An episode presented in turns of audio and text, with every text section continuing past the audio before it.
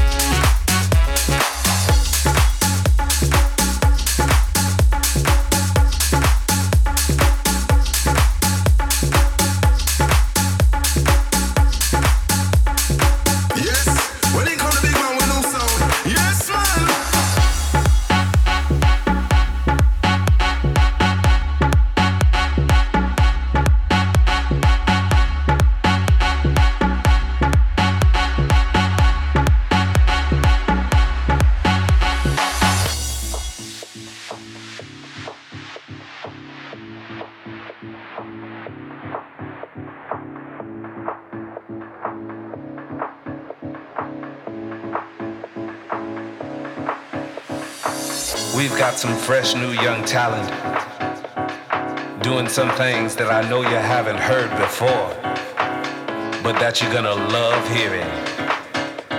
Ladies and gentlemen, introducing.